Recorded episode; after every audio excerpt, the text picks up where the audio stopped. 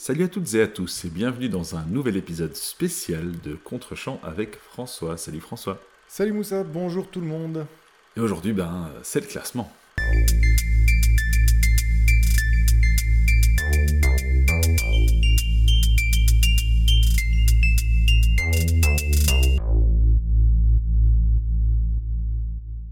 Tu te rends compte que tu as raté ton intro, c'est pas le classement, c'est le clashement. je, je, me souviens d'une belle époque où euh, tu niais avoir créé cette expression. Alors pour être tout à fait honnête, je trouvais vraiment que c'était une expression tout à fait euh, idiote et, euh, et malvenue jusqu'à ce que tu me rappelles que c'est Je suis tout à fait d'accord. Je suis tout à fait d'accord. jusqu'à ce que tu me rappelles que c'est moi qui l'avais inventé et depuis lors je trouve ça tout à fait génial. Donc ça s'appelle désormais le clashement. Ça, ça porte un nom, ça s'appelle la mauvaise foi. il, va, il va en être beaucoup question dans cet épisode, je le crains. Je, crois, oui, je crois.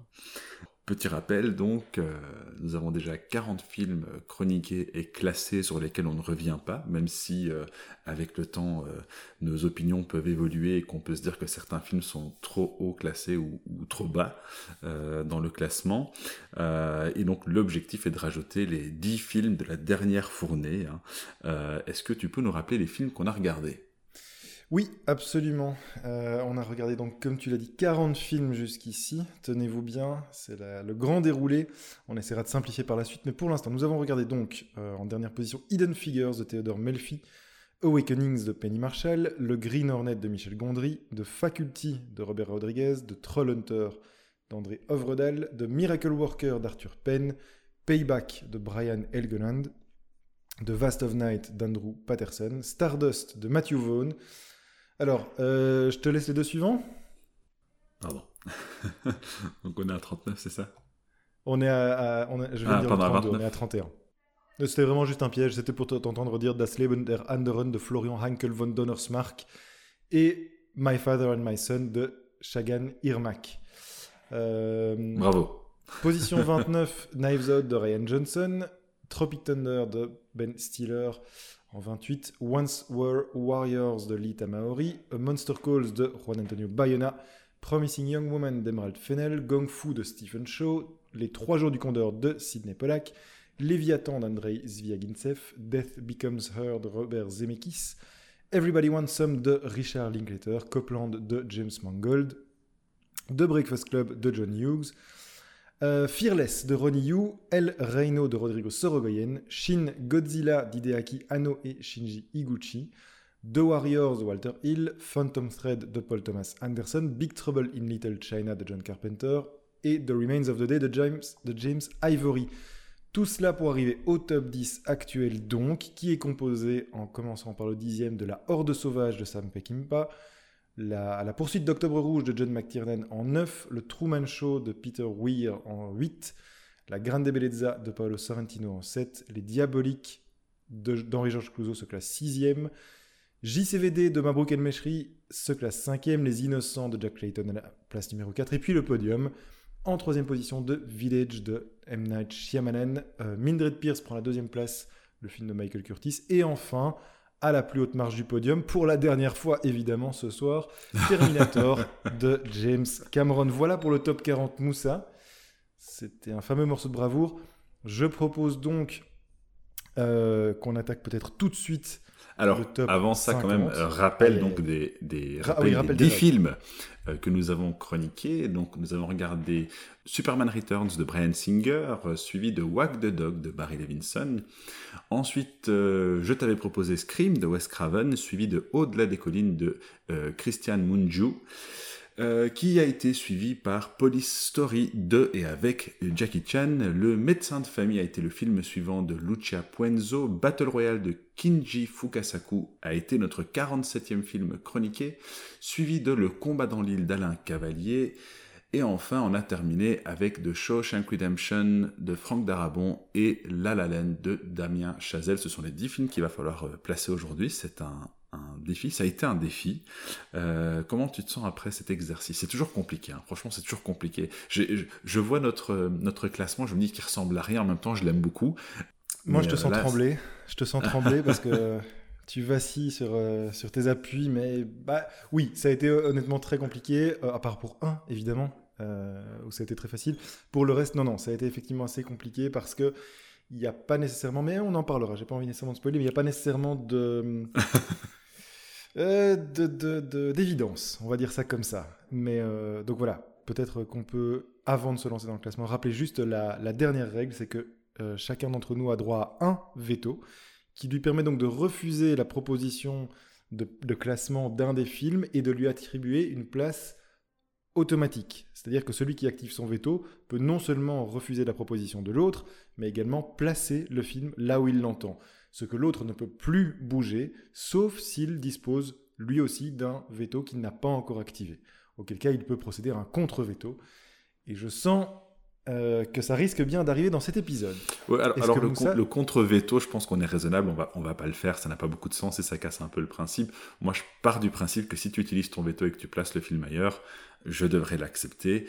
Euh, je compte juste euh, sur, sur le fait de te voir beau joueur, voilà. oui, oui, ben, compte là-dessus. Moi, je dis, il y a des règles, elles sont faites pour être utilisées. Et donc, est-ce que tu es prêt à te lancer dans le, top 50, mon cher Moussa? Il me semble en tout cas que pour bien démarrer, pour la 50e place, peut-être que c'est. il y aura sans doute unanimité là-dessus. Euh, j'imagine que notre, 50, notre numéro 50 ne va pas bouger, à moins que tu nous réserves une surprise. Absolument pas. Je l'ai dit, je le répète, Hidden Figures est parti pour euh, euh, rester notre film le plus pourri euh, et je pense qu'il le mérite, donc voilà, laissons-lui sa place. Parfait. Hidden Figures en 50e, donc ça ne bougera pas. Ce que je te propose de faire pour éviter euh, le, toute la, lecture du top comme je l'ai fait en début de podcast, c'est de te demander si, dans les dix derniers films que nous avons regardés et que tu viens de citer, un ou plusieurs de ces films se placent entre la position donc 50 et la position 40. Est-ce que tu as placé des films à cette position? Écoute, euh, oui, oui, parce que ça a été vraiment compliqué. Euh, c'était des films particuliers, des films dont, dont je ne nierai pas les qualités et l'intérêt de l'analyse qu'on a eu, mais des films que j'ai que j'ai pas forcément aimé, tout simplement. Et donc, voilà, j'y suis vraiment allé euh, full subjectif. et donc, il y a un film que j'ai placé, et je sais que ça va déjà faire débat, euh, mais le combat dans l'île se situe dans cette dernière dizaine. Ah oui, euh, ça va fameusement faire débat parce que j'ai moi-même euh, un film dans cette dernière dizaine. En fait, j'en ai même deux, et, ce, et le, le, combat dans l'île n'en fait pas partie. Ah, comment va-t-on procéder je te, je te donne peut-être un des deux films que moi je plaçais dans la dernière dizaine. Vas-y. Le médecin de famille de Lucia Puenzo. Eh bien, écoute, euh, je l'avais en 40. Euh, T'avais dit jusqu'à 40 ou 41 Jusque 40. Ah bah écoute, il est en 40. alors, là-dessus, en tout cas, on peut dire qu'il y a plus ou moins euh, consensus entre nous pour dire que c'est un des films mineurs de ce classement. Oui, tout à fait. Comme d'habitude, on renvoie bien sûr à, l'épisode dédié pour une analyse plus complète, mais malgré quelques, bah, des qualités certaines, je pense que c'est potentiellement un film qui, a, qui nous a plus intéressé par sa thématique que par son Tout traitement. À fait. Tout à fait. Et qui en plus n'est pas totalement abouti au niveau du scénario. Donc, euh, ça me semble assez logique. Je, tiens à souligner que le, le, traitement n'est pas du tout euh, mauvais. Non, Au contraire, le, film est très dérangeant et il est filmé de sorte à être dérangeant, mhm. hein, notamment sur le rapport. Euh, qui est très ambigu entre le médecin et, la jeune fille euh, qu'il traite. Euh, mais voilà, c'est pas un film que j'ai forcément envie de recommander ou que j'aurais envie de revoir et ou pour lequel j'ai pris du plaisir tout simplement. Oui, tout à fait. Alors pour rappel, hein, il va falloir le placer au milieu de Hidden Figures, Awakenings, Awakenings oui tout à fait, de Faculty, le Green Hornet, le Troll Hunter de Miracle Worker, Payback de Vast Bien, tu l'as mis où Stardust. Moi, je l'ai mis juste au-dessus de The Faculty, entre The Troll Hunter et The Faculty. Écoute, Pourquoi est-ce que je le mets très bien. Ah ok, très bien. Bah, je ne vais même pas discuter, pour moi il allait là. franchement, je vais être honnête, je l'ai mis un peu plus haut. Euh, parce que c'est un film que tu avais proposé, donc il y avait un côté stratégique euh, ouais, dans ma ça démarche. Pas de toi. ça m'étonne pas de toi, mais justement, j'avais déjà une de mes cartes. Euh, c'était en, effet un de mes films, mais je n'ai pas de souci à le voir placé là. J'explique juste rapidement pourquoi je le place à cette position-là, donc qui est la 46e chez moi.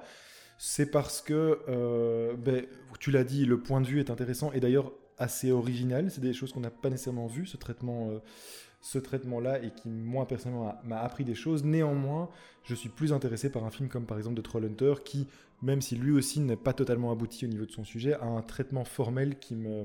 Et il est plus ludique aussi, tout simplement. Oui, qui est plus ludique, absolument. en, plus, en plus de son traitement intéressant et de, de, de sa thématique euh, sur, euh, euh, sur le damage control par l'administration, c'est quand même génial. Absolument. Euh, mais donc ça veut dire que si tu acceptes ce positionnement, on aurait donc Hidden Figures en 50, mais on garde alors les positions 49, 48, 47, à savoir Awakenings de Green Hornet, de Faculty, et on placerait le médecin de famille juste au-dessus. C'est ça. Ok, très bien. Ben, c'est donc entériné. Le médecin de famille de Lucia Puenzo se place donc en 46e position euh, de notre classement. Euh, et ça nous fait donc déjà remonter à la 45e place. Alors, on a tous les deux un film entre la 45e et la 40e, si je te comprends bien. Pour toi, c'est le combat dans l'île. Oui. Euh, pour moi, et ça risque d'être le premier, la première passe d'armes à mon avis, est-ce que tu as deviné de quel film, quel film j'ai placé dans cette dernière dizaine? Scream Pardon? Scream Non, non, non, pas du tout. Pas du tout. Euh, Polystory J'ai dit qu'on allait un peu se battre. Ah, bah Polystory, évidemment. Pas du tout Non. Alors dans ce cas, euh, laisse-moi voir les films. Ah, de Shawshank Redemption. Exactement. J'ai placé de Shawshank Redemption. Alors plus haut, mais euh, mais pas beaucoup plus haut. Oui, comme tu l'as dit. Euh, alors pourquoi bah, J'ai expliqué hein, dans, le, dans, dans, le film. Je sais qu'il est très marquant et que c'est un, un, grand et beau film classique avec un retournement devenu célèbre. Néanmoins, je n'ai pas vécu un très grand moment de cinéma euh, avec en plus un certain, manque d'empathie envers le message qu'il délivre. Hein. On avait parlé de ce, de héros qui est le, le mâle blanc banquier qui vaut mieux que toute la, pègre qui se retrouve euh, en prison. Voilà, euh, je sais que c'est un film important pour toi. Néanmoins, puisqu'on parlait donc d'intérêt, voire même de plaisir ludique à regarder un film, euh, j'ai trouvé en fait ceux qui sont au-dessus dans le classement, je les ai trouvés supérieurs à ce film-là. Écoute, est-ce que je, tiens à rappeler une chose, non, c'est pas forcément un film important pour moi. Je rappelle, je rappelle que je l'ai découvert très tard aussi et que donc je, je suis aussi un peu perplexe par cette place numéro 1 euh, sur le classement euh, IMDb. et les critiques que tu aimais, je les vois complètement. En revanche, je trouve que c'est quand même un, un, film qui est vachement bien foutu et donc je trouverais dommage de le mettre si bas dans le classement. Euh, ok, dans ce cas, on peut peut-être passer à, euh, au combat dans l'île. Euh, dans ce cas. Mais s'il n'est pas dans cette dizaine pour toi, oui. Alors, dans ce cas, moi, je vais aussi justifier pourquoi j'ai mis le combat dans l'île dans cette dizaine. Oui, en fait, la grande qualité du film, à mon sens, c'est l'analyse qu'il fait, enfin l'analyse, c'est pas vraiment une analyse, mais la manière dont il met en scène euh, le fascisme et la radicalisation, qui sont euh, des thèmes éminemment euh, contemporains, mhm. et qu'il fait dans un contexte qui est très différent du nôtre, ce qui est, je pense, porteur de, leçons importantes. Par contre, je trouve aussi qu'il y a certains ratés dans le film, notamment dans le, doublage, puisque manifestement il y a un, doublage suite au, tournage du film, un jeu d'acteur qui est parfois un peu mou, et certaines thématiques que je trouve pas abouties. Alors évidemment, je vois ça avec mes lunettes d'aujourd'hui, mais il y a certaines thématiques, notamment sur la possibilité pour l'art euh, et la culture d'écarter les gens de cette radicalisation, euh, qui est aussi une thématique très contemporaine, mais que je trouve assez peu aboutie. Je, je trouve que le film va dans, différentes directions et qu'il n'arrive pas euh, au bout de ce qu'il essaie, je pense, de raconter. Mhm.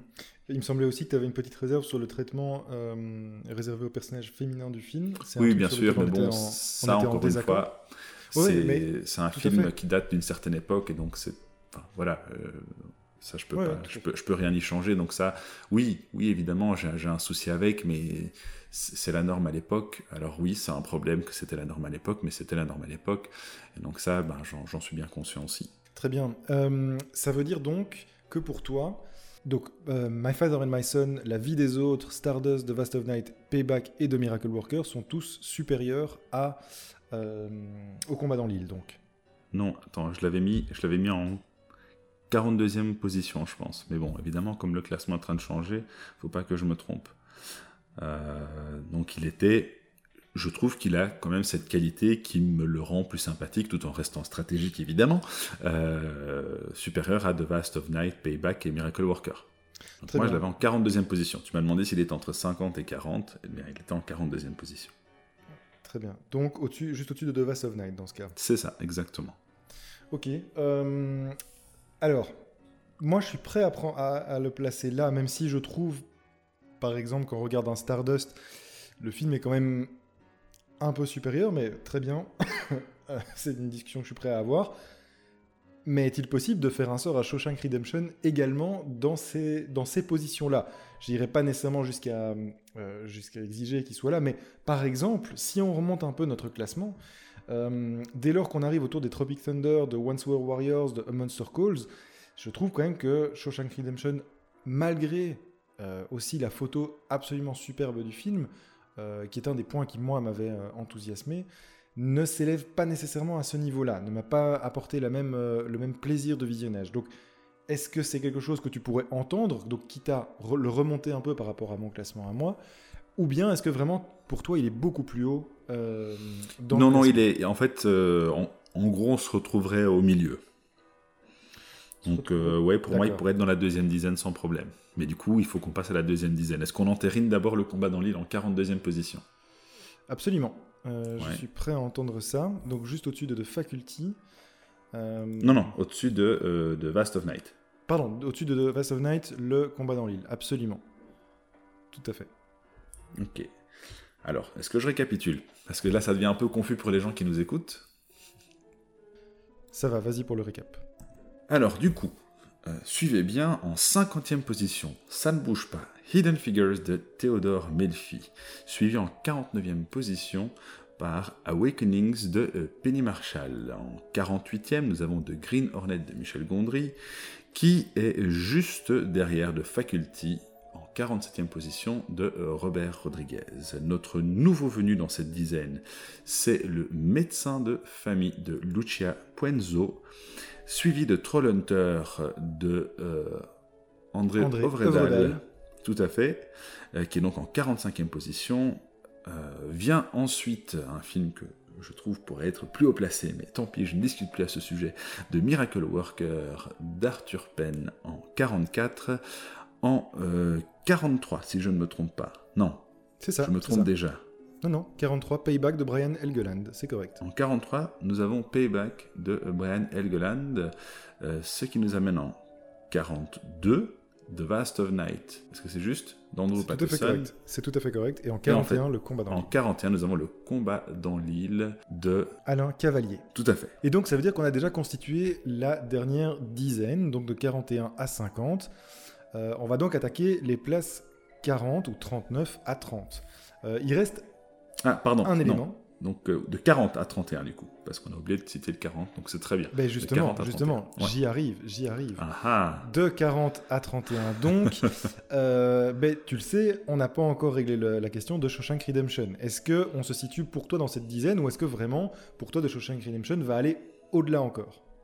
Eh ben, Écoute, comme je t'ai dit, il était, euh, il était un peu au-dessus, donc dans la dizaine suivante, mais je suis tout à fait prêt à ce qu'on se retrouve à mi-chemin. Très bien. Donc, comme j'ai dit, c'est un film que je trouve euh, vraiment bien foutu en fait. C'est vraiment terminé. Je trouve qu'il est vraiment bien foutu, qu'il est euh, plaisant à regarder euh, de bout en bout. Il n'y a pas de moment où je m'ennuie, mais voilà, c'est c'est un, film qui est bien foutu et ça s'arrête là. Et oui, il y, a clairement certains soucis, notamment sur le personnage civilisateur principal. Là-dessus, je te rejoins entièrement. Est-ce que je peux te faire du coup une proposition? Il y a au-dessus donc au-dessus, de, à partir de la position 40, il y a donc Stardust, La vie des autres, euh, My Father and My Son, puis Knives Out, Tropic Thunder, Once War Warriors, A Monster Call, Promising Young Woman. Ce que je proposerais, c'est de caler euh, de Shawshank Redemption, puisque donc tu dis que tu as passé un particulièrement bon moment devant, mais qu'il y a voilà, éventuellement des petites euh, limites qu'on a pointées tous les deux, pourquoi ne pas le mettre entre Knives Out et My Father and My Son. On sait qu'on avait eu beaucoup de mal à placer, à, départager My Father and My Son et La vie des autres, euh, qui étaient deux films euh, avec des qualités très particulières, mais qui n'avaient pas nécessairement ce plaisir de visionnage qu'on a pu avoir et ce classicisme qu'on apprécie dans le cinéma hollywoodien qu'il y a dans Shawshank Redemption. Tu parles, les, en fait, pourquoi est-ce que je propose ça? Parce que les arguments positifs que tu avances pour Shawshank Redemption me semblent assez similaires à ceux de Knives Out, qui peut-être euh, pourrait être considéré comme éventuellement supérieur euh, à Shawshank. Est-ce que c'est une logique qui te semble euh, acceptable? Oui, tout à fait. je... Knives Out a c'est un film doudou pour moi en fait, hein, Knives Out. J'aime tellement ce film qu'il pourrait même être bien plus haut, donc euh, j'ai pas de souci à ce que Shawshank Redemption soit en dessous. Ok, parfait. Ben, euh, on entérine donc euh, cette, ces, premières, ces premières conclusions. Ça veut donc dire qu'on se retrouve. On est trop stratégique en fait, je pense. On est très stratégique parce qu'évidemment, la, la, suite risque d'être un peu plus compliquée. Ceci dit, ça nous permet quand même de remonter jusqu'à la 33e place. Je m'explique. Numéro 40, Stardust de Matthew Vaughn. Numéro 39, La vie des autres. Numéro 38, My Father and My Son. On place donc nouvelle entrée de Shawshank Redemption de Frank Darabont à la position 37. Knives Out en 36. Alors, personnellement, j'ai pas touché à Tropic Thunder de Ben Stiller et Once War Warriors de Lee Tamaori. Je n'ai pas euh, intercalé de films entre ceux-là. Et pour être honnête, euh, moi j'avais placé le combat dans l'île encore un petit peu plus haut, c'est-à-dire qu'au-dessus il y avait A Monster Calls de Bayona et Promising Young Woman d'Emerald Fennel, j'avais placé le combat dans l'île initialement juste au-dessus de Promising Young Woman. Euh, ouais, je comprends. Je comprends. Ceci dit, et, effectivement, pas le, qui sont placés jusque-là. Le, propos, euh, le propos est plus, euh, pas forcément plus pertinent, mais mieux amené. Ouais, je, je trouve ah, moi, c'est une grande déception. Hein. Ouais, je moi, sais, je trouve que Promising Young Woman, il y a vraiment. Il y a, en fait, il y a un problème central dans le film. Bah, je vais le refaire à chaque classement, mais.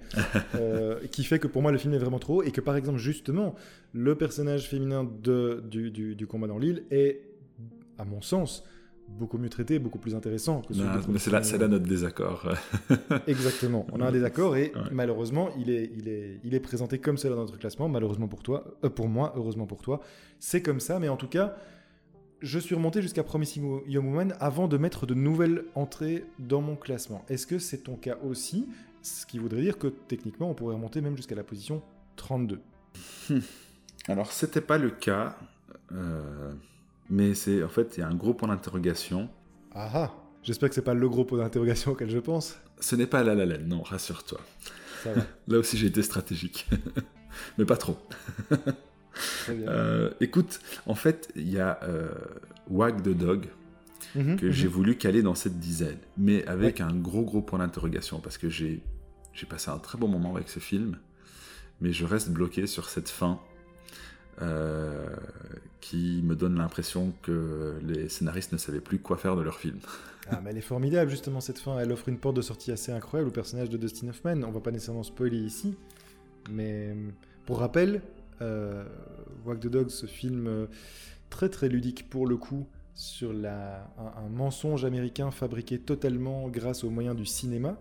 Euh, c'est en partie une sorte de film réflexif aussi sur la, manière de, fonctionner du cinéma, avec un très très très très grand Dustin Hoffman, un de ses meilleurs rôles, hein, c'est ce qu'on évoquait lors, ouais, Moi, je, je, trouve que c'est son meilleur rôle. En fait, je le trouve d'autant plus que c'est c'est pas un film qui est forcément très connu, c'est pas un rôle qui est très connu, mais mhm. je le trouve rayonnant dans ce film. Il est incroyable. Mais ça veut dire néanmoins que tu l'avais placé en dessous d'un Promising Young Woman.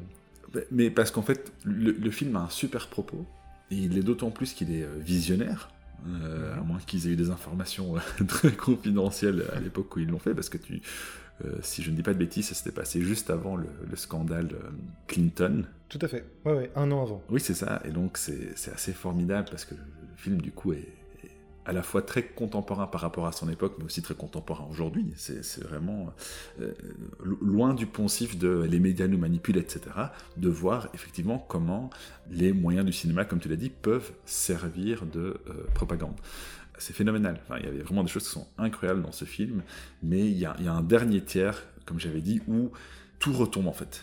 Euh, toute l'excitation euh, du, procurée par le film retombe et c'est vraiment vraiment dommage. C'est très frustrant. c'est pour ça que je ne savais pas très bien où le placer, mais j'ai aucun souci à ce qu'on à ce qu'on le monte un peu plus parce que j'ai vraiment beaucoup de sympathie pour ce film. Donc si je te suis, on va jusqu'à la 32e place, à savoir Promising Young Woman, c'est ça? Oui, exactement. Et euh, pour tout dire, moi au-dessus de Promising Young j'avais deux films. Euh, j'en avais même trois. Ah. J'avais trois films parmi les dix derniers qu'on a chroniqués. Alors, le combat, dans, le combat dans l'île, on en a parlé. Euh, il, a été il a été déjà placé. J'avais en effet Walk the Dog, mais avant ah. Walk the Dog, j'en avais placé un autre. Et j'avais placé le Superman Returns à ce niveau-là. Donc en fait, ce que j'avais fait, c'était effectivement Promising Young Woman, puis donc, le combat dans l'île, mais on l'oublie, Superman Returns et Walk the Dog. Je les avais placés dans un mouchoir de poche, de poche alors avec une légère préférence pour, euh, pour Walk the Dog quand même, parce que la performance de, Dustin Hoffman, bien sûr, et que même si j'ai beaucoup d'affection pour le Superman que tu m'as montré, ben, ça reste quand même assez nanardeux, euh, malgré des qualités réelles et qui m'ont fait prendre beaucoup de plaisir devant le film.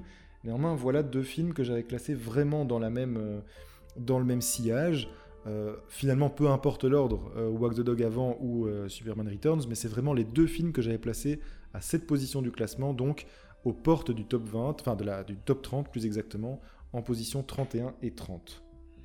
Euh, on, a, on a parlé de Wack the Dog, donc tu, tu, as, tu as signalé ça et tu as entendu que moi j'étais relativement d'accord pour le placer dans ces, ces positions-là. Alors je le mettrais vraiment symboliquement au-dessus de Promising Woman parce que c'est enfin voilà, pour moi c'est vraiment un film de la, de la Discord. Mais que penses-tu de la proposition de placer Superman Returns dans ces eaux-là? Écoute, euh, il, est quelques places au-dessus. Euh, donc j'ai pas vraiment de soucis. J'ai aussi beaucoup de sympathie pour ce film, notamment pour l'hommage qu'il rend euh, au, Superman de Richard Donner avec Christopher Reeve, qui, à mon sens, reste le meilleur euh, Superman au, cinéma.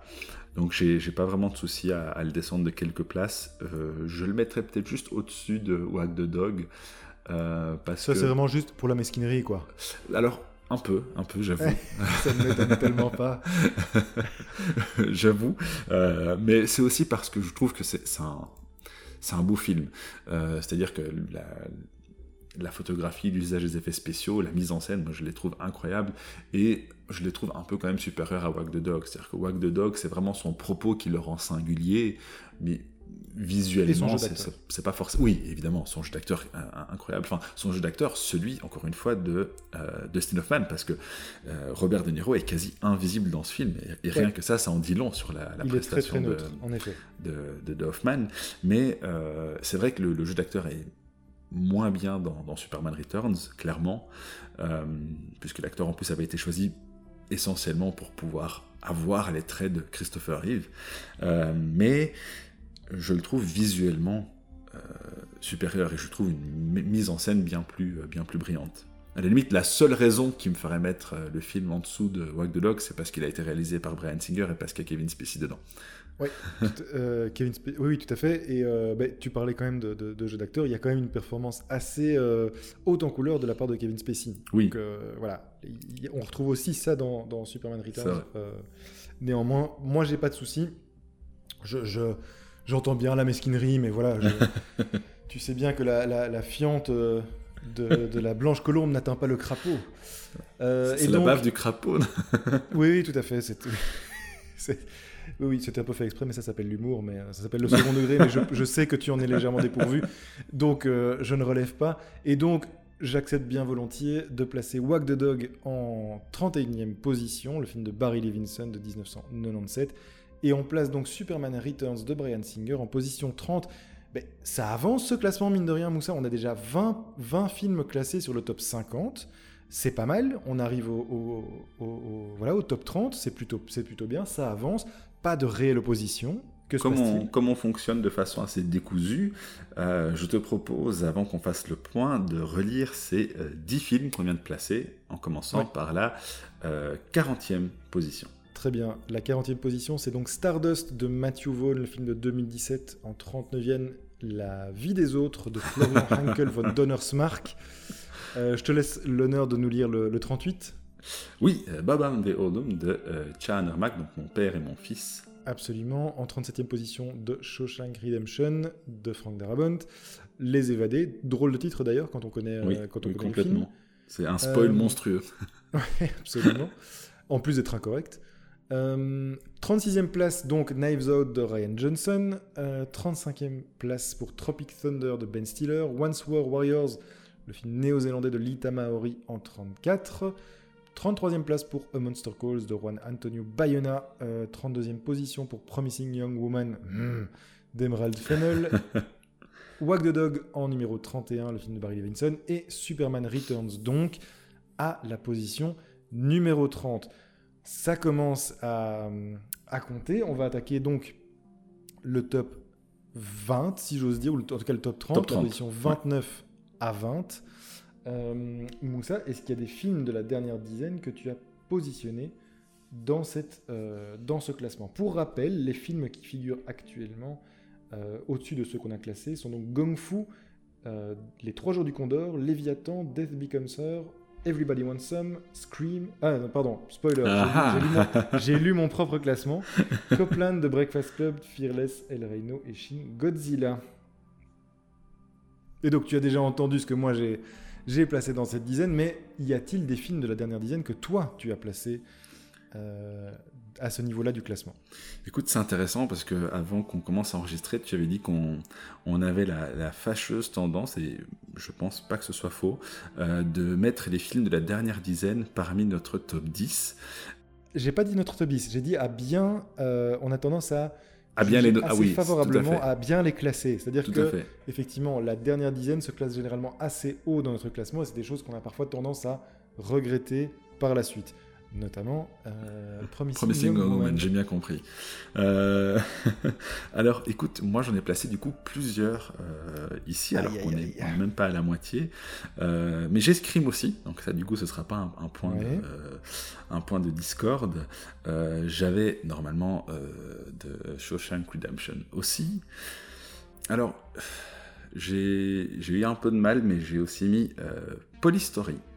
Oh là D'accord. Oui, mais euh, encore une fois sans conviction. Donc euh, pour moi, il peut parfaitement remonter. Il y, avait, enfin, il y a à la fois un petit coup stratégie, mais, mais aussi un autre aspect que j'aborderai quand on parlera plus en détail. Et alors, il y avait La La Land. Espèce d'escroc, c'est pas possible. Écoute, j'ai dû laisser euh, le cœur parler, et déjà il a mhm. souffert en étant aussi haut. Euh, N'importe quoi. Voilà, comme ça tu sais tout. Donc je propose que cette fois-ci on, parte euh, un par un. Est-ce que Gong Fu pour toi reste à la 29e position? Oui, absolument. Ok, donc ça au moins on peut l'entériner. Ok. Est-ce que les 3 jours du Condor est à la 28e position? Absolument. Scream est à la 27e position chez toi non, il est au-dessus, notamment ah. de Léviathan, qui se classe donc en 27e position. Ok, et donc 26e pour toi, c'est Scream, c'est ça? Et non, il est encore au-dessus. Ah ben, écoute, j'ai... ah non, effectivement, tu l'avais cité euh, plus loin. Donc, en 26e position, on a Death Becomes Her de Robert Zemeckis, Everybody Wants Some en 25e. Absolument. Et c'est là, c'est là que tu as placé Scream. Tout à fait écoute, j'ai pas l'impression qu'il t'avait euh, plu à ce point. Donc. Alors, il m'a pas particulièrement plu, mais ah, ah, c'est un film qui est resté euh, après le visionnage et je dois avouer que son côté. Je me suis rendu compte en fait qu'on aime assez les films réflexifs. il y a pas mal de films réflexifs dans, dans les, films de contre-champ. Euh, qu'est-ce que j'entends par là? C'est des films qui parlent de cinéma, soit par leur aspect méta, soit par leur thématique. Euh, on peut citer bien sûr La La mais JCVD le faisait très bien.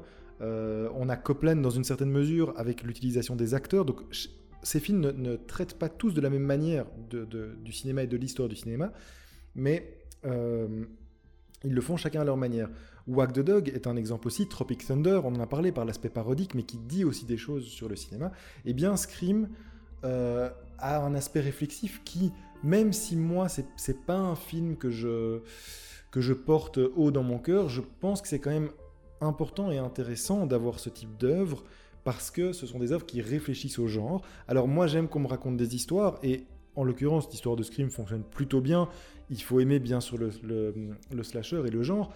Néanmoins, il y a tout un, sous-texte et un discours euh, qui alors ne me touche pas pendant que je regarde le film, mais qui me permet de réfléchir. Et c'est quelque chose que j'ai tendance à valoriser dans mes classements.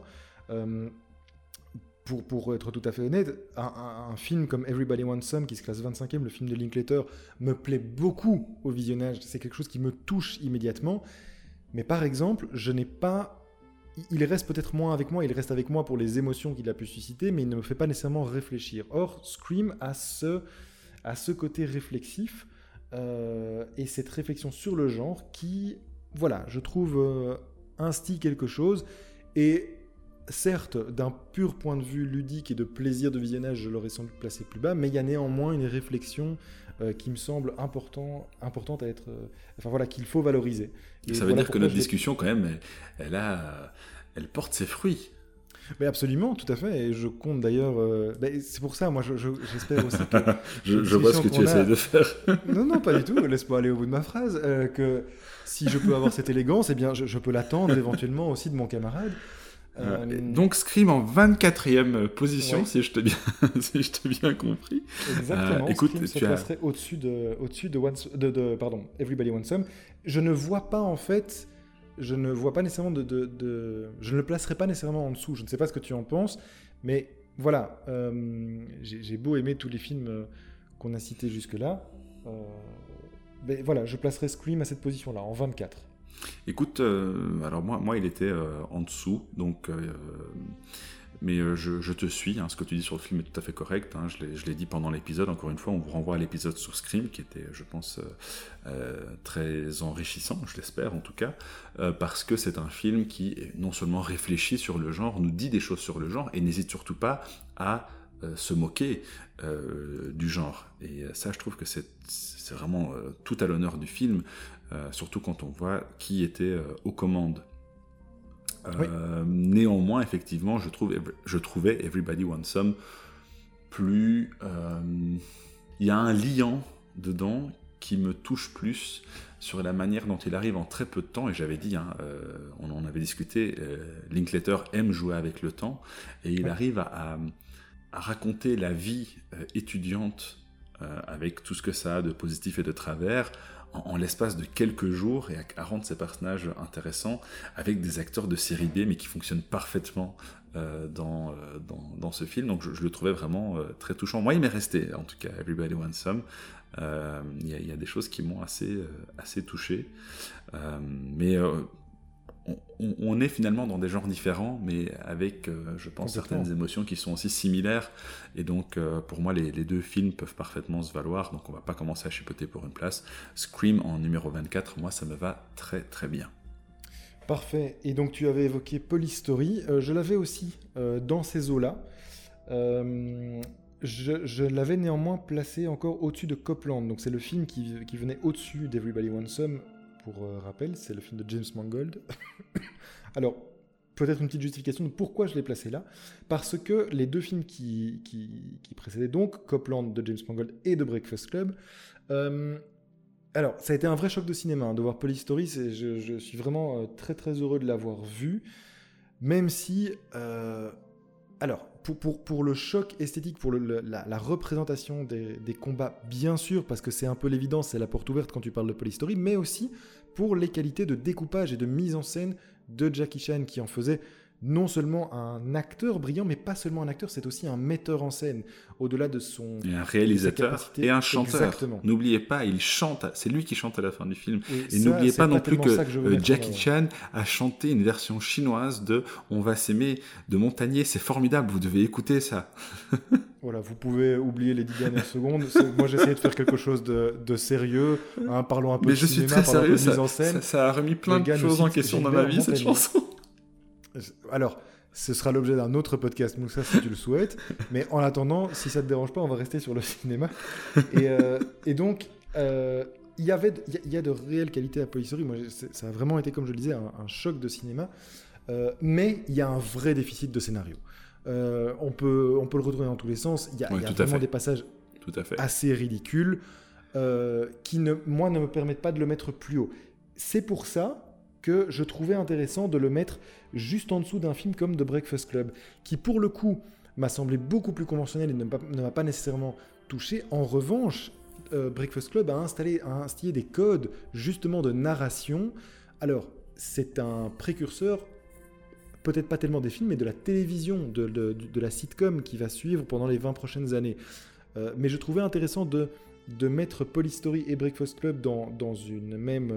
Euh, comment dire, dans le même sillage, parce que Breakfast Club a cette capacité à raconter une histoire et à installer des personnages, euh, à traiter un scénario, mine de rien, manière très approfondie et, très euh, intéressante, très pertinente, ce que Polystory n'arrivait pas à faire.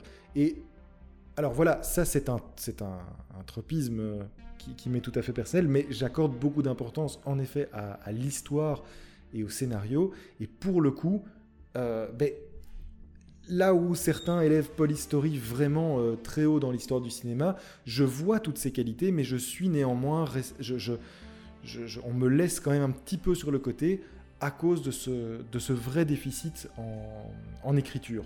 Ben, écoute, je, vais euh, rapidement rebondir là-dessus parce que c'est très important. Je suis entièrement d'accord, ça n'arrive pas souvent, donc je le dis, je suis entièrement d'accord. C'est ça qui m'a en fait fait hésiter à le mettre dans cette dizaine-là. Euh, on a d'autant qu'on a un autre film euh, d'arts martiaux un peu plus loin euh, qui a aussi des qualités absolument brillantes de, mise en scène, mais qui pour le coup a aussi une histoire qui est plus construite et qui est brillamment racontée. ce qui m'a fait hésiter en revanche, c'est que Polystory, au-delà du fait d'avoir ses qualités de mise en scène et, et ses qualités martiales, c'est que c'est un film qui nous montre à quel point le cinéma voyage. Euh, à quel point euh, Jackie Chan s'est inspiré de la malléabilité de certains acteurs américains passés, euh, alors que et ça, et ça je le dis vraiment en, en, appuyant bien dessus, a révolutionné les combats dans le cinéma occidental, en fait. Euh, c'est intéressant parce qu'on a euh, quelques euh, numéros plus haut, les trois jours du Condor, où j'avais notamment cité un gros souci avec une scène d'action où il y a un combat qui est filmé avec les pieds et qui est monté avec les pieds. Mhm, mhm. Et c'est normal, c'est normal parce qu'on n'a pas à Hollywood encore cette expertise-là à l'époque. C'est plus le cas aujourd'hui. Je sais qu'il y a quand même, il y a ce cliché et il n'est pas complètement infondé du fait que les Américains ne savent pas filmer des combats. C'est pas tout à fait vrai.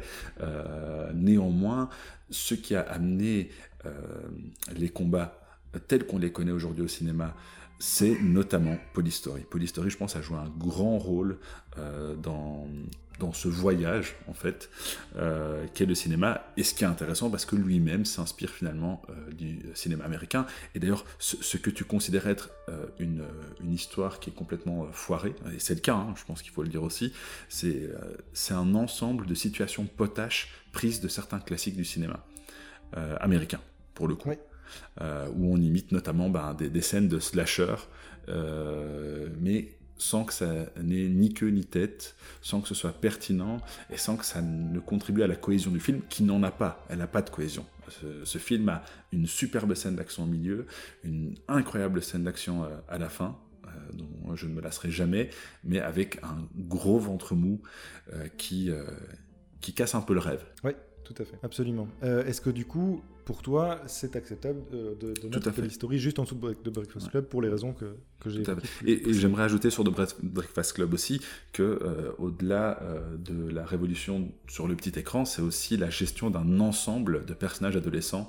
Euh, qui est intéressante dans ce film. Ce n'était pas encore tout à fait le cas avant, et tous les, tous les tropes de, de films et de séries adolescents je pense, viennent de Breakfast Club. On vit à l'ère des, teenage series euh, jusqu'à l'overdose, et eh bien ça, vient de là. Et euh, quand on voit ce que c'est devenu, ben, ça fait du bien de revoir The Breakfast Club, je trouve. Et eh bien donc, avec euh, cette décision, on est remonté au top 20. on a fait, les, cette dizaine-ci. donc ça, nous sommes au numéro 21. Peut-être un petit rappel, si tu as le classement sous les yeux, de, de la position 30 à 21 donc à commencer par le 30 Superman Returns de Brian Singer, donc on avait placé le film de 2006. Est-ce que tu as la suite sous les yeux? Alors plus ou moins, parce que mes notes ne ressemblent toujours à rien, mais donc Superman Returns de Brian Singer en numéro 30, euh, suivi de Gong Fu de Stephen Chow. Et avec Stephen Chow, ça aussi, je pense que c'est intéressant de souligner ces rôles mhm. euh, d'acteurs qui réalisent en plus leurs films, c'est pas du tout évident. Euh, en 28e position, nous avons les trois jours du Condor euh, de Sidney Pollack, suivi de Léviathan de Zviagintsev en 27e position. En 26, nous avons Death Becomes Her de Robert Zemeckis. Et ensuite, en 25e position, nous avons Everybody Wants Some de euh, Richard Linkletter. Euh, le petit nouveau dans cette dizaine, c'est Scream, en 24e position de Wes Craven, suivi de Copland en 23e position. Euh, et ensuite, donc Police Story 2 et avec euh, Jackie Chan. Et en 21e position, donc si je ne dis pas de bêtises, nous avons The Breakfast Club de euh, Hughes. Et donc, on a placé sur la, dernière dizaine de films qu'on a eu à chroniquer, on en a déjà placé 7. Il nous reste 3 films. ça, alors que nous sommes donc officiellement entrés dans le top 20. Euh, quel film nous reste-t-il à classer? Au-delà des collines de Christian Mungiu, Battle Royale de Kinji Fukasaku et La La Land de Damien Chazelle. Euh, nous sommes aux portes du top 20 donc. Est-ce que Moussa, entre la position numéro 20 et la position numéro 11 donc, un ou plusieurs de ces films figurent dans cette dizaine? Alors, pour être honnête, euh, La La Land figurait euh, juste avant l'entrée euh, de ce top 20, mais je t'ai discrètement suivi, et donc j'ai j'ai daigné l'essai de Breakfast Club. Tu me demandais de faire preuve d'élégance, et eh bien voilà. donc The Breakfast Club est en 21e position. Donc es-tu prêt, François, à mettre La La Land en 20, 20e place? Euh, alors non, euh, de toute façon, ça va être euh, vite réglé. Et ça veut dire quand même que tu considères que par exemple un film comme Battle Royale est supérieur à La La Land Oui. Ça me semble complètement fou. oui. enfin non, ça, me, semble, pas fou. Mais Alors, comment faire pour régler ce sort? Ben, je, sais, je vois très bien où tu veux en venir. je vais pas avoir d'autre choix que de mettre un, un veto. Euh, je vais mettre un veto sur euh, la La Land et euh, ça veut dire que je vais pouvoir le positionner. du coup, garde la surprise. Ah ben, ça va être compliqué de garder la surprise puisqu'il va falloir faire un sort à nos, à nos, autres films. Mais en tout cas, je vais remonter progressivement jusqu'à. Voilà, c'est ça. Puisque j'ai placé, figure-toi, je n'ai pas placé un, je n'ai pas placé trois ou deux films dans cette dizaine-là, j'en ai placé qu'un.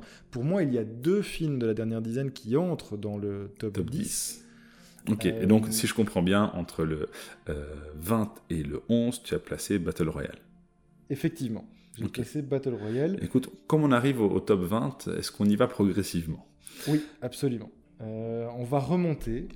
Alors, au numéro 20, c'est Fearless de Ronnie Yu. Est-ce que c'est la même chose chez... Ah oui, j'imagine que non, mais en tout cas, c'est Fearless bah, de Ronnie Yu chez moi.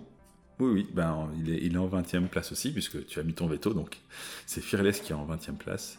Euh, et euh, je parlais il y a un instant donc de Polystory, ben, Fearless, film d'arts martiaux, qui rend un très bel hommage euh, et aussi à la euh, philosophie des arts martiaux, euh, avec une histoire qui est bien construite, en particulier, en particulier dans sa version Director's Cut, avec ce, fameux effet miroir que tu avais évoqué, hein, puisqu'on voit vraiment un personnage mhm. qui, grandit avant de, chuter tragiquement et qui doit se reconstruire, mais avec une philosophie complètement différente. Euh, un film qui est esthétiquement magnifique, alors un film aussi qui a quand même quelques petits soucis euh, dans sa représentation euh, culturelle, mais voilà, nous ignorons quelles sont les, les causes de cette représentation un petit peu caricaturale, même si ça reste compréhensible dans un cinéma qui est phagocyté par, par l'impérialisme culturel américain. mais voilà, malgré tout un film qui est euh, très plaisant à regarder, un film qui, qui filme magnifiquement ses combats. Euh, là où euh, Polystory est beaucoup plus brut dans ses actions et donc recours à, à des stratégies qui nous permettent vraiment d'apprécier la brutalité des coups. Ici, en plus de la brutalité, il y a aussi vraiment une esthétique dans la manière dont la caméra suit les mouvements que je trouve absolument formidable. Oui, absolument. alors, ça dénonce l'impérialisme américain tout en mettant un film de James Cameron en haut de son top 50, mais voilà. Hein, Avec un acteur autrichien. oui, c'est ça, exactement. on est bien. J'essaie de me sauver comme je peux. Pas de mauvaise blague, il est tard. Euh, donc, euh, on parlait de Fearless. Alors, euh, peut-être petite introduction quand même avant d'évoquer Battle Royale. Pour, moi, je veux dire que les, trois films qui nous restent à placer, en tout cas dans, dans le top 20 ici, sont trois très grands films. Euh, et Battle Royale notamment. Je sais que c'est ici, c'est dans ces eaux aussi qu'il va se classer. Je le tiens néanmoins en très haute estime. C'est vraiment. Euh, qu'il va se classer, attention, tu parles vite. J'ai encore, un, encore un veto, moi. Ah, absolument, absolument. Euh, mais je ne suis pas prêt encore à le classer.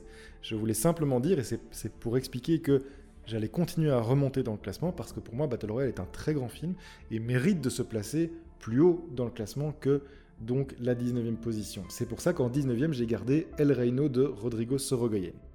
Ouais, ok. J'ai également gardé en 18e position Shin Godzilla d'Hideaki Anno et Shinji Higuchi. Je pense que Battle Royale lui est supérieur. Je pense aussi. Je pense que Battle Royale est supérieur à The Warriors de Walter Hill. Tout à fait d'accord. Alors, euh, quelque chose qui risque de te faire plaisir, je pense, cher Moussa, que euh, Battle Royale est supérieur à Phantom Thread de Paul Thomas Anderson. Mais complètement. Moi, c'est lui que je regrette un peu, que, que je trouve quand même bien classé. Euh, je pense que c'est un, je pense que un très grand film, Phantom Thread, mais voilà, on, vous renvoie au podcast. C'est vrai que ça fait le, ça a fait l'objet de d'une grande discorde et il y a du coup dans ce classement effectivement des films dont on n'est pas nécessairement fier, mais voilà, moi c'est quelque chose que j'assume totalement, je l'aime beaucoup. Néanmoins, néanmoins, je C'est notre classement. C'est notre classement commun et je trouve Battle Royale supérieur donc au film de Paul Thomas Anderson. Je trouve Battle Royale supérieur à Big Trouble in Little China de John Carpenter. Oui, bien sûr. Au-dessus de Big Trouble in Little China, nous avons The Remains of the Day de James Ivory, film classique par excellence, un très beau film sur la pudeur. C'est à peu près l'opposé de Battle Royale, et c'est pour ça que je vais les mettre plus ou moins dans les mêmes eaux. Néanmoins, je considère que Battle Royale est supérieur à The Remains of the Day de James Ivory. Donc tu le mettras en 13e position, c'est ça? Effectivement, je m'arrêterai là. Euh, alors, je m'arrêterai là. je pourrais aller plus haut. Mais je suis bloqué par un film, c'est le film que du coup je mettrai en position 12, à savoir La Horde sauvage de Peckinpah. Euh, je, je, pense, par exemple, qu'un film qu'on a peut-être un peu trop bien classé, et j'en suis responsable, je reconnais euh, ma faute là-dedans, c'est À la poursuite d'October Road de John McTiernan, qui est juste au-dessus de la, de Horde sauvage. Je pense que ce film est un film peut-être un peu mineur dans la carrière de McTiernan, et qu'il je pense que par exemple la Horde Sauvage lui est supérieure. Néanmoins, je, ne serais pas prêt à placer Battle Royale au-dessus de la Horde Sauvage parce que la Horde Sauvage a un côté programmatique. Il a euh, établi des nouveaux codes dans la mise en scène, dans la réalisation, mais aussi dans la... il y a une réflexion sur la représentation de la violence. Ce sont des thématiques qui sont traitées dans Battle Royale sans nécessairement l'approche formelle. Alors j'aime beaucoup le dynamisme de la mise en scène, euh, du réalisateur de, Battle Royale, donc Kinji Fukasaku, surtout à l'âge vénérable auquel il réalise le film. Je le trouve plein de vitalité, je le trouve vraiment assez extraordinaire. Mais dans la même réflexion que j'ai eue par rapport entre Breakfast Club et Polystory, je dois bien avouer que le côté programmatique de la Horde sauvage me semble trop important, ça me semble être un milestone trop essentiel dans l'histoire du cinéma que pour le faire passer derrière Battle Royale. Voilà pourquoi je placerai Battle Royale en 13, tout en euh, insistant bien, et c'est important, euh, sur les qualités absolument admirables du, film de, Kinji Fukasaku. Euh, j'ai adoré Battle Royale, il y a des scènes qui me, qui me restent. je pense que c'est un film à voir, peu importe les, le rapport que l'on a au, cinéma asiatique, ou au cinéma en tout cas, euh, affichant ou traitant une certaine violence. De la même manière que La Horde Sauvage est un film euh, qui traite frontalement la violence, eh bien Battle Royale, lui aussi, a, de, réelles qualités et dépasse largement le genre qu'il traite, euh, offre une, véritable réflexion. Voilà, c'est un, très grand film, mais pour moi, ce, qui, ce, qui, me fait l'arrêter dans le, dans, le, classement, c'est vraiment La Horde Sauvage qui ne me permet pas de le faire aller au-dessus. Je regrette ce qu'il y a au-dessus de la Horde Sauvage. Mais je ne, je ne serais pas prêt à placer Battle Royale au-dessus de, du film de pas. Voilà pourquoi je propose de le mettre en 13. Que penses-tu de, de, ça?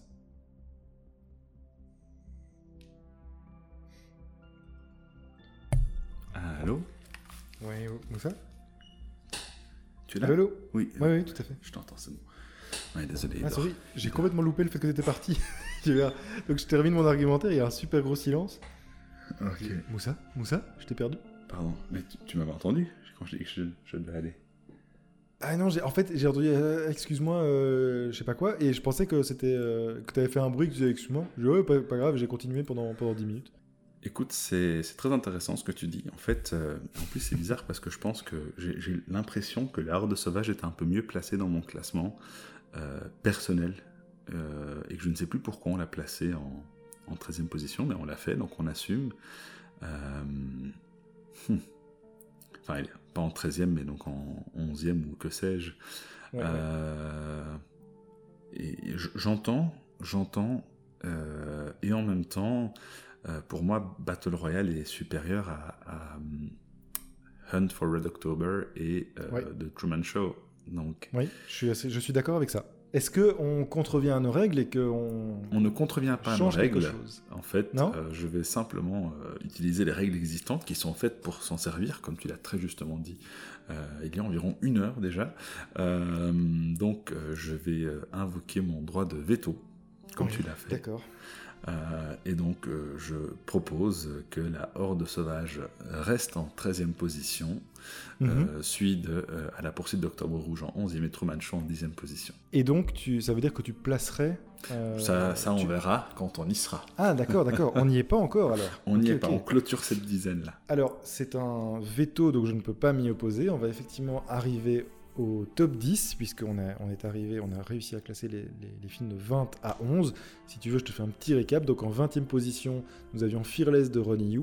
En 19e, El Reino de Rodrigo Sorogoyen. Shin Godzilla en 18. The Warriors en 17. Phantom Thread en 16. Position 15 pour Big Trouble in Little China.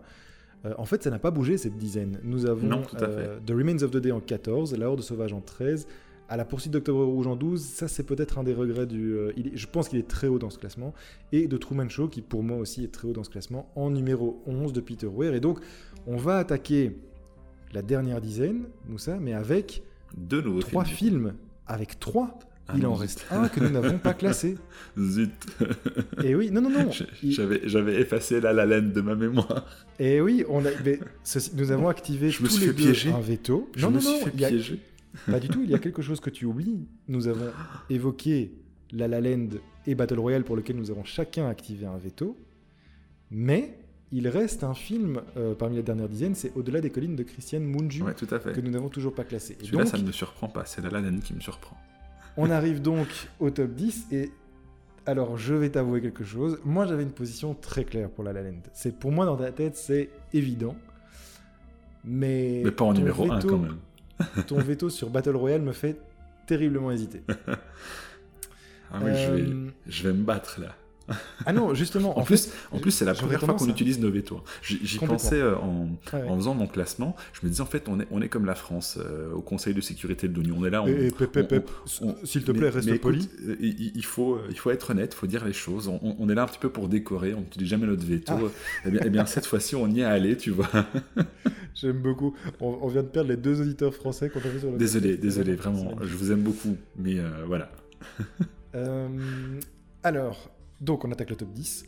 Euh, ça veut dire qu'on a non seulement le film de Christian Munju, mais on a donc nos deux veto et on va, on, bah, écoute, on va remonter dans ce cas. Euh, on avait classé le Truman Show donc en 11. Alors, qu'est-ce qui est au-dessus du Truman Show? Eh bien, moi j'ai mis une entrée là. Euh, moi j'ai placé Au-delà des collines de Christian Munju. Hmm. Alors, je me suis permis de. je ne fais pas ça souvent. Généralement, j'écoute pas les épisodes qu'on enregistre, mais je me suis permis d'aller réécouter ce qu'on avait pensé du, film. Je ne me souvenais plus exactement de la discussion. Et en fait, j'ai été assez surpris par le fait que tous les deux, on avait vraiment beaucoup, beaucoup aimé le film et, et loué ses grandes, grandes qualités. Je pense que ça a été un, euh, un grand film pour tous les deux. Mhm. Euh, je l'ai placé là. Euh, hein. Et maintenant, je, en fait, ce qu'il y a juste au-dessus, c'est La Grande Bellezza et Les Diaboliques. Alors, je l'ai placé en dessous de La Grande Bellezza, qui est effectivement un film euh, que j'aime beaucoup, beaucoup, mais je sais que toi, tu as plus de, réticence autour de ce film. Même, si, même si, contrairement à beaucoup de films euh, qui nous montrent euh, la vie dramatique du, des, bourgeois, tout simplement, je, trouve La Grande Bellezza, Bellezza, quand même, qui a certaines qualités dans le fait que son personnage principal, issu de ce milieu, en est peut-être aussi dégoûté que moi, en fait. N'est pas dupe, oui, euh, absolument. Tout à fait. Et au-delà des qualités de réalisation de Sorrentino et la, grâce qui se, qui se, dégage du film. Mais justement, euh, néanmoins, justement je vais, je vais euh, rebondir là-dessus si tu me le permets. Bien sûr. les qualités de réalisation de Moonju sont plus. c'est aussi de la thématique du film qui veut ça, mais quelque chose de plus authentique dans son film, je trouve, mhm. qui en plus raconte énormément de choses par l'image. Hein. Tu te souviens, j'avais comparé ça à, vraiment une mise en scène théâtrale. Absolument. En, utilisant l'espace de la caméra et en, intégrant dedans une, multitude d'éléments. qui rendent vraiment le film passionnant à regarder, malgré la thématique, malgré la, la dureté du film. Hein. C'est pas un film qui est forcément non, c'est un, film agréable à regarder non plus. Tout à fait. Mais c'est c'est un film d'une grande beauté. C'est ça. Ce qu'il raconte est, fort. Tous les outils du cinéma sont mis au service de ce récit. Et j'avais cité tout à l'heure euh, de, de Shawshank Redemption dans le fait que c'est un film qui se regarde avec plaisir de, bout en bout parce qu'il c'est un film qui est brillamment conçu. Mhm. Euh, mais, ici, clairement, il y a, enfin, il y a un savoir-faire qui est assez incroyable et, euh, de la part d'un réalisateur assez jeune en plus. Hein. Oui, oui, Je dis pas de bêtises, Christian Mungiu n'est pas, il est pas si âgé que ça. Non, il doit avoir une quarantaine d'années, effectivement.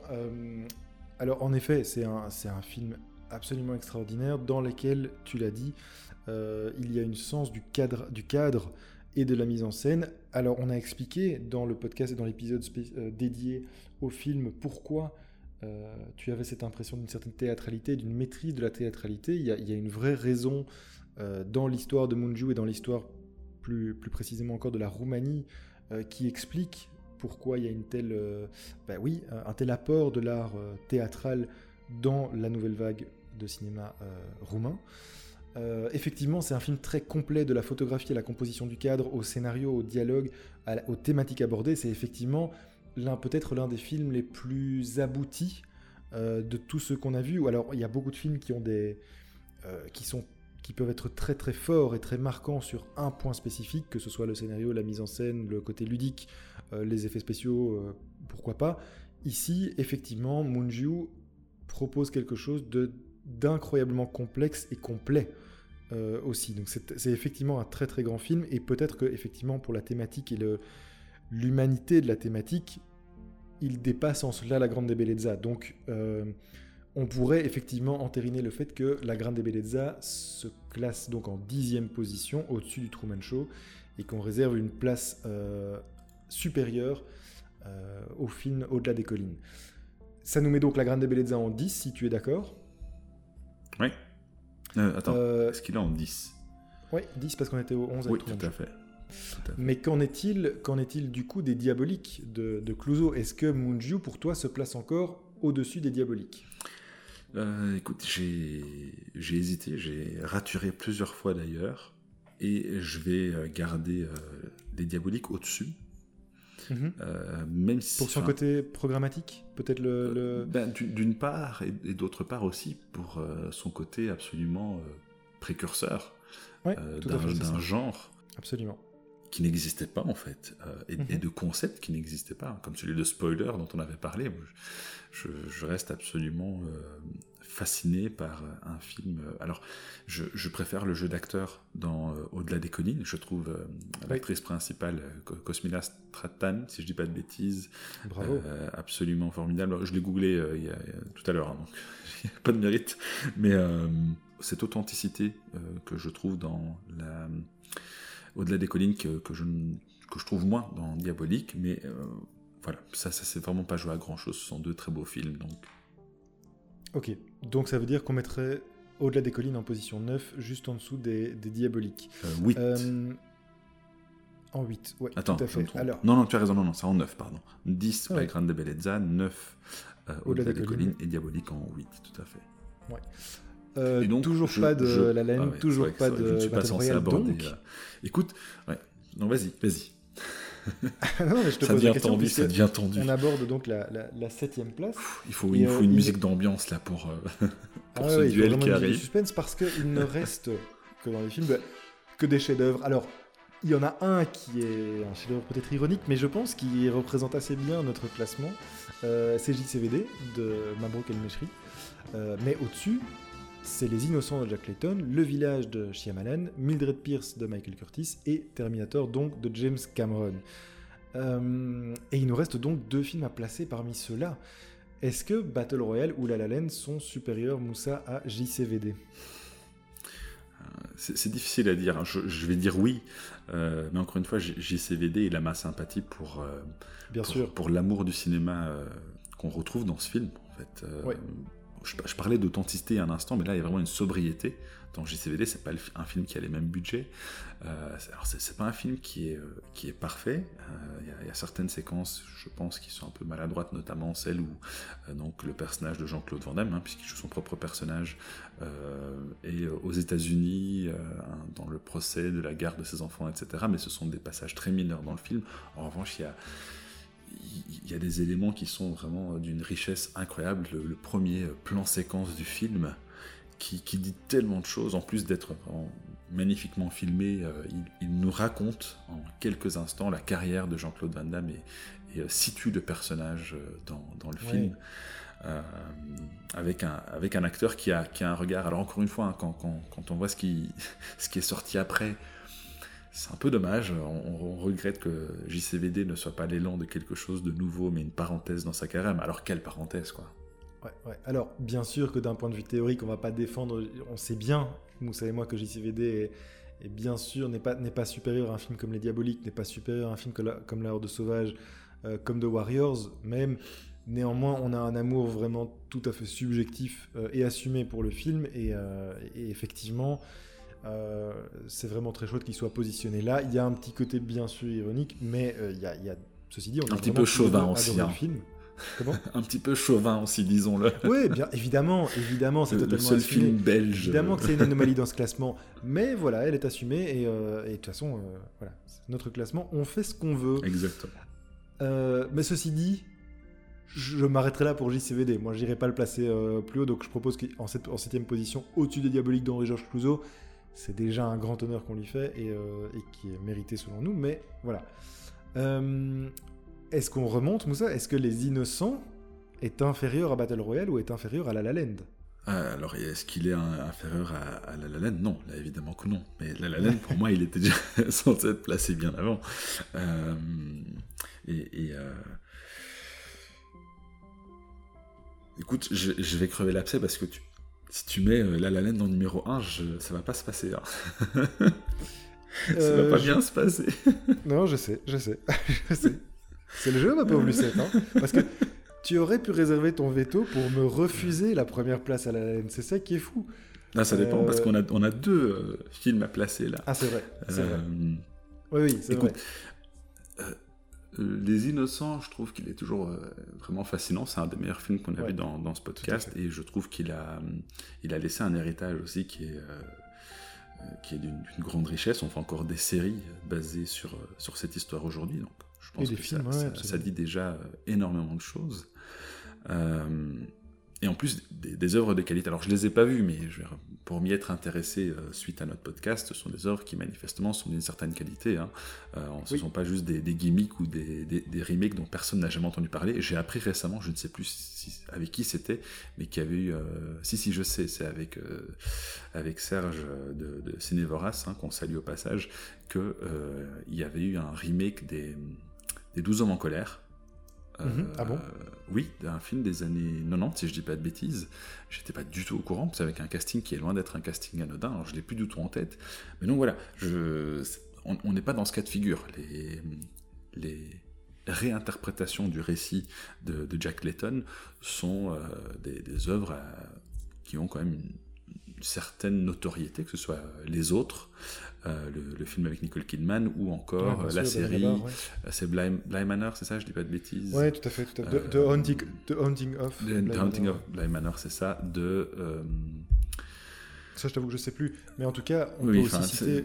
Qui a, qui a fait plusieurs séries du même acabit, dont une encore qui était sortie cet été, mais le nom ne me revient Oui, tout à fait. Et puis, et puis sur, les, sur les, les réalisateurs mexicains comme Cuaron, Inarritu et Del Toro, ce film a vraiment une très très grosse importance et une très très grosse influence. C'est un pavé dans l'histoire du cinéma, peu connu. Euh, on, le cite rarement parce que c'est effectivement il a il a il a vieilli bien sûr, mais ça reste vraiment un film somme euh, qui a défini énormément de codes. C'est un c'est un très grand film. Euh, et, alors, si tu réponds toujours pas à la question. alors justement, ce, serait ça mon, mon, bémol en fait. il a, je dirais pas qu'il a mal vieilli, mais il y a quand même certains codes du, du cinéma qui, qui, passent moins aujourd'hui dans dans le plaisir qu'on peut prendre à regarder. Il y a un surjeu euh, des personnages, même si je trouve euh, que l'un des enfants, euh, le, garçon en l'occurrence dont j'ai oublié le nom, est absolument incroyable. Il, joue un personnage absolument malaisant, mais il y a quand même ce, un, surjeu classique issu, issu du théâtre aussi, qui, qui fait que c'est c'est moins évident à regarder, tout simplement. Ça, je pense qu'il faut aussi pouvoir le dire. Hein. C'est moins facile à regarder aujourd'hui. C'est moins accessible. Euh, qu'un film comme Battle Royale, euh, justement. Euh, néanmoins, néanmoins, et je vais vraiment. Je vais tu te fais du mal, je sais, je le sens. Je, vais faire preuve. Alors non, c'est pas que je me fais du mal. Je suis tout à fait prêt à placer donc Battle Royale en sixième position et ne pas le garder jusqu'à la dernière seconde pour qu'il se dispute la première place avec, avec La La Land. Euh, euh, et donc voilà, Battle Royale, si ça te va, je le place en euh, sixième position. donc. Alors, je, vais rapidement revenir sur le, pourquoi. ça commence à devenir long, mais je prends deux petites minutes. Donc, Battle Royale, c'est un film qui, comme d'autres qu'on a évoqués ici, aborde beaucoup de thématiques, mais parvient malgré tout à rester cohérent. Et ça, je trouve que c'est assez, c'est assez ingénieux de la part du réalisateur et scénariste euh, d'avoir euh, abordé la question euh, de la soi-disant déliquescence de la jeunesse, de, de l'école aussi, c'est une thématique dans le film, de la violence, de, la violence primaire, hein, c'est-à-dire ce sont des, adolescents qu'on laisse sur une île qui sont censés se battre pour survivre, euh, sur euh, la compétition versus la coopération. donc il y, a pas mal d'éléments qui subtilement, hein, sans jamais nous être affichés à la figure, sont évoqués dans ce film tout en le gardant parfaitement cohérent. Et, enfin, et je pense que la thématique la plus intéressante, c'est la, violence du monde adulte qui se répercute euh, sur la jeunesse. Euh, c'est aussi un film qui est d'une violence assez brutale, même si j'ai cru comprendre, d'après ce que tu me disais, que le manga était euh, bien plus. mais donc c'est un film qui est quand même une, grande violence. Hein. Ça avait fait polémique d'ailleurs à l'époque au, Japon, et le film a, mis du temps à, à sortir ici. mais c'est une violence qui n'est jamais gratuite et qui surtout euh, sert à situer les personnages euh, dans des contextes très différents euh, par rapport à leur réalité. Hein, on a des personnages qui, meurent dans des situations absolument absurdes, mais qui en disent beaucoup sur, sur ces personnages et euh, sur la façon dont ils sont impliqués dans, dans ces différentes morts. Je, reste cryptique parce que je vous invite à, écouter l'épisode et surtout je vous invite à voir le film. Si vous n'avez jamais vu Battle, Battle Royale, regardez-le. Je trouve que c'est un, un, grand film euh, et c'est un film dont il est resté quelque chose. Je trouve que beaucoup de films, euh, et je pense principalement à Tarantino qui a été fort marqué par ce film, selon ses propres dires en tout cas, qui pour le coup est bien plus gratuit euh, dans son, bah, dans son interprétation de la violence euh, et qui est, je trouve, moins cohérent parfois dans ses films, en particulier les films qui sont excessivement violents que, que Battle Royale. Tout à fait. C'est une belle défense du film et je te rejoins euh, largement là-dessus. Il se classe donc en sixième position, le film de Kinji Fukasaku. Ah ouais, je dois dire que je pense, mais je pense que c'est ta stratégie qui va marcher à savoir ta magnanimité qui va m'encourager à être Tu me vois sourire là, tu me vois sourire? Non, je t'entends, et mais attention, n'en fais pas trop parce que vraiment je suis à deux doigts de relancer. Je vais essayer d'expliquer que je.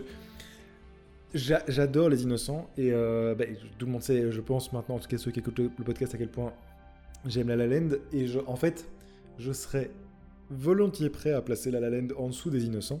Mais j'ai un problème quand je vois notre classement, c'est le village. Euh, je vais expliquer pourquoi. C'est parce que donc on a fait la défense des innocents, euh, on a déjà parlé du, village, et en fait ce que nous avons apprécié tous les deux dans le village, c'est ça, alors un peu à l'image de ce que j'expliquais euh, pour le Moonview, c'est sa dimension absolument complète, euh, c'est-à-dire que c'est un film qui propose à peu près toutes les forces que tu peux trouver dans l'art du cinéma, que ce soit la photographie, le jeu d'acteur, le scénario, la réalisation, la mise en scène, les thématiques, le euh, cadrage, la, musique. Les cadrages, la colorimétrie, la musique, exactement. Il se trouve que toutes ces qualités, je les retrouve chez La La Land et je pense que c'est supérieur au village. Ceci dit, moi, dans un classement personnel, bien sûr que La La Land est au-dessus du village. Mais je peux pas oublier le fait que on travaille quand même à deux euh, sur ce classement et je peux pas imposer non plus un film qui, de, pour lequel toi tu es resté autant sur le côté. Euh, j'ai pas non plus envie que quand tu regardes ce classement, tu vois une, une aberration dans ton voilà dans les premières positions. Donc pour moi, La La est infiniment supérieur au village. Et vraiment, il, réussit mieux tout ce, que, tout, ce que le village entreprend et qu'il fait bien, et qu'il fait très bien même. La La Land le réussit mieux. Je pense même à la, gestion de la colorimétrie, la gestion des couleurs dans le village, qui a vraiment des significations. Hein, euh, ouais, je notamment le traitement du rouge, du jaune, etc. Mais je trouve que La La Land va, va au-dessus, le fait, le fait encore mieux. Il a ce traitement des couleurs de manière plus complexe, de manière plus poussée, de manière plus avancée. Euh, toutes ces qualités, tu les retrouves dans La La Land. Et je vais pas refaire euh, trois quarts d'heure ici de défense de La La Land, mais vraiment, c'est un film que je trouve supérieur au village. Mais on est dans un classement commun, et je peux pas non plus imposer. Euh, tu es grand. Un film, un film qui ne serait, qui ne serait apprécié que par un des deux, en fait. ce serait un peu dommage et ce serait un peu dévoyer le principe de ce classement. Et donc, en toute logique, et parce que aussi, voilà, tu as été magnanime et je, je, me suis laissé. Je suis grand euh, aussi, c'est vrai. oui, je n'irai pas jusque-là, mais je pense que tu es surtout un grand manipulateur. C'est vrai aussi, il y a du vrai. Mais ça a marché. Mais ça a marché parce que je ne vais pas classer la laine. Et pourtant, j'étais vraiment parti pour. Hein. Pour être honnête, au début de l'enregistrement, pour moi, c'était clair, la laine serait troisième. Ok. Euh, mais voilà pour les raisons que j'ai évoquées, et je, vais le regretter, hein, et je vais t'entendre ricaner, et ça va m'énerver, ça va me casser le poil. Je ne ricane j'ai pas. envie. C'est déjà trop haut pour moi, tu vois, donc. Ouais, je sais, je sais, je sais qu'on est déjà haut, et donc on a utilisé chacun un veto. Tu as eu l'élégance de ne pas aller jusqu'au bout du jeu pour, euh, pour me, me, contrer. J'en serais capable. Hein. Mais je sais, je sais, je sais. Et c'est pour ça que du coup, je vais placer La La Land en numéro 1 du, du, classement euh, contre. Non, non, pas du tout, pas du tout. Euh, le silence. le silence terrible. Il y a une fraction de seconde de doute quand même. oui, oui, je sais bien, je sais bien. Non, non, je vais le placer juste au-dessus de Battle Royale. Je vais le placer en position numéro 5. La La Land de Damien Chazelle. Je vais le placer en dessous des Innocents. Alors, euh, en pur plaisir de cinéma, moi, La La Land, ça, ça défie à peu près tout. mais voilà, il faut aussi pouvoir enlever un tout petit peu de sa subjectivité pour faire un tout petit pas de côté. Euh, Les Innocents, ça reste un film merveilleux que j'ai envie de défendre en fait. Euh, même si je trouve peut-être plus de plaisir immédiat à regarder La La Land, Les Innocents, c'est un tel film euh, passionnant. alors, dans, son traitement, parce qu'on on, évoque bien sûr les figures qu'il invoque, mais il y a le traitement du son aussi qui est très particulier, la déformation de l'image il y a énormément de choses à analyser dans Les Innocents. C'est vraiment un film du cœur. Je pense que quand on regarde des listes, Les Innocents se classent rarement. Euh, on, trouve rarement le film Les Innocents. Donc je suis assez fier qu'il soit placé haut dans ce, classement. Et donc pour ça, je propose de laisser La La en, en 5, de mettre Les Innocents au-dessus. Et si c'est quelque chose que tu, que tu admets. Mais oui, et, c'est la même raison qui fait que The Village mérite sa troisième place, c'est que c'est un, un, film qui, rappelons-le, est encore fort euh, décrié. Euh, je, pense en grande partie dû au fait que c'est un Shyamalan qui est sorti après euh, deux ou trois autres films, je ne sais plus, qui recouraient au, au, grand twist final qui avait donc fini par, par lasser, mais il y a tellement d'autres choses que ce que ce twist et que je trouve malgré tout intéressant dans ce film. Euh, oui, c'est vrai, c'est un peu brut, c'est un peu euh, fort dans le euh, tell, don't show plutôt que dans le show, don't tell. Je, sais, mais c'est un film qui est brillant et, surtout dans, dans sa thématique que je trouve absolument géniale en particulier à une époque où justement ces, communautés qui, vivent un petit peu en autarcie, ben c'est un concept qui est quand même encore une fois très contemporain. Il l'était beaucoup moins à la sortie du film. Donc vraiment, je, trouve que c'est un, un, grand film aussi. Euh, je, pense clairement un des, un des meilleurs de, de chez Amalan. Je, regrette qu'il soit euh, décrit à ce point, mais c'est un beau film. C'est un beau film. Voilà. Et, le, recours à l'émotion aussi, c'est-à-dire que l'émotion qu'il a su dégager, notamment dans certaines scènes, euh, notamment lorsque deux mains se, rejoignent. Quel, plan, euh, quoi. Ouais, et on a été tous les deux touchés par. Enfin, on, a ressenti la même émotion, c'est-à-dire qu'on l'a tous les deux vécu de la même manière.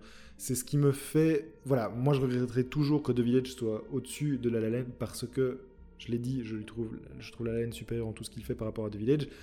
Mais l'émotion que moi je ressens devant La La Land, toi tu l'as pas ressenti. Et c'est ce qui Ce qui fait que je me dis, voilà, pour un film que je peux éventuellement comparer, c'est-à-dire dans, le traitement complet de, de, ces différents départements, de ces différentes thématiques, eh bien, The Village nous a touchés tous les deux, là où La La Land, c'est surtout moi qui suis sensible. Je trouve ça du coup qu'il y a une certaine logique à ce que The Village émerge euh, et reste, garde son, sa position supérieure. Euh, mais voilà, donc ça veut dire qu'on a classé les, les, 10 films de la dernière dizaine et que donc le, le, top du classement ne change pas. Voilà le top 10 donc euh, entériné et gravé dans le marbre. Moussa, je te laisse commencer par le, dixième et, nous remonter donc jusqu'à la première place et, ton fameux anti-impérialisme américain.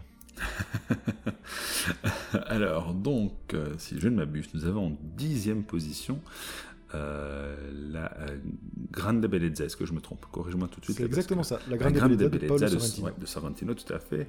Suivi en neuvième place de Au-delà des collines de Christian Mungiu.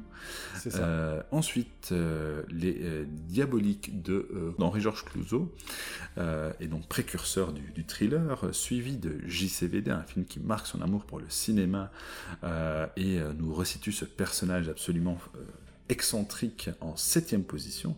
En sixième place, nous avons euh, Battle Royale, suivi, euh, Serre le cœur, euh, La La Land en cinquième position de Damien Chazelle. En quatrième, donc ça ne change pas, c'est toujours Les Innocents de Jack Clayton et donc notre podium euh, ouvre la marche avec The Village de M. Night Shyamalan, suivi ensuite de Mildred Pierce de Michael Curtis de 45 hein, quand même. Hein. Si, si, Les Diaboliques c'est un précurseur du, du, thriller, Mildred Pierce c'est clairement un, précurseur du film noir. un, très beau film. Et enfin en première position, un film indépendant. je me sauve comme je peux encore une fois. Un petit film. Terminator de James Cameron. un un petit réalisateur qu'il faut aider. Euh, il est, il, a pas, voilà, il faut donner un peu de visibilité. En ce moment, c'est pas facile. Tout à fait. Euh, mais bon, voilà, euh, si on remonte en 84, quand même, James Cameron, c'est pas le James Cameron de Avatar et Terminator est un film, je pense, le, mot qui convient le plus, c'est abouti. Il y a, ben, je le trouve parfait, ce film. C'est ça qui, qui, vaut sa place. Il y a, a peut-être des films avec lesquels on peut prendre plus de plaisir, mais ce film, je le trouve parfait, de A à Z. Absolument. Et puis, euh, on peut quand même se dire que cette dernière dizaine a été de qualité, puisqu'elle a, inscrit trois, elle est parvenue à inscrire trois films dans le, dans le top 10. Et quel film, hein, Au-delà des collines, Battle Royale et. Tout à fait, ouais, tout à fait, on peut s'arrêter là. Euh, Mais c'était en tout cas un plaisir. On y est arrivé, Moussa, on a fait le top 50. C'est vraiment assez. Euh, bah, petite fierté quand même. merci beaucoup, c'était un grand plaisir. On va peut-être conclure rapidement parce que c'est sans doute le podcast le plus long qu'on ait fait. Mais je suis même pas sûr, figure-toi. Ah, je crains que si, je crains que si. Et euh, on, a, on a essayé de réduire un peu, euh, en, voilà, en, ne remontant pas tout à chaque fois, mais on va essayer d'être un peu plus efficace pour la suite. Euh, on a déjà établi notre prochaine dizaine, on peut peut-être le dire. On va laisser la surprise des films, bien, sûr. Bah, elle, est aussi sujette à changement. Hein. C'est vrai qu'elle est aussi sujette à changement, mais en tout cas, on a notre programme. ça commencera dès la semaine prochaine. Donc, est-ce que tu veux déjà annoncer le premier? Oui, bien sûr. Alors celui-là, il ne devrait pas changer. Alors désolé, je n'ai pas le titre en, japonais, mais j'ai voulu euh, inclure dans, euh, dans, notre, dans notre podcast un film d'animation et j'ai pas voulu chercher euh, dans, dans, les sentiers battus. Hein. Ce ne sera pas du Ghibli, mais c'est du japonais. le titre en anglais, c'est Sword of the Stranger de Masahiro Ando. Et pour les personnes qui s'y connaissent un peu, euh, réalisé par Bones Studio, hein, qui est quand même un studio assez connu pour ses animations, et c'est très important parce que justement on va parler d'animation. Donc voilà, c'est un film de 2007 que j'ai hâte de te faire découvrir. Eh bien formidable, je suis assez content qu'on on, fasse un petit tour par l'animation, effectivement, on n'avait pas encore fait ça, donc c'est vraiment un très bon choix, merci Moussa. Merci pour ce classement aussi, merci aux éditeurs qui, qui, auront tenu jusqu'ici, je ne suis pas certain qu'ils soient nombreux. Mais en tout cas, les Français sont plus. bien amusés. les Français sont plus là, les impérialistes américains non plus, mais ça, il y avait peu de risques euh, qu'on en ait beaucoup. Euh, merci beaucoup, et puis à, la prochaine pour un retour à un épisode classique, donc un épisode euh, consacré à Sword of the Stranger, un film d'animation proposé par Moussa. par contre, par contre, on a quand même quelques surprises pour la suite. 50 films, c'est quand même un, palier, donc on a quand même quelques surprises pour la suite, mais ce sont des choses qui demandent un peu de temps, donc on, on reviendra plus en détail quand quand ce sera un peu plus euh, euh, gravé dans le marbre, disons. Dans le marbre virtuel d'Internet, en tout cas. Oui, autant dire rien du tout. Merci Moussa pour cette belle conclusion qui ne veut donc rien dire. à très vite tout le monde. Salut.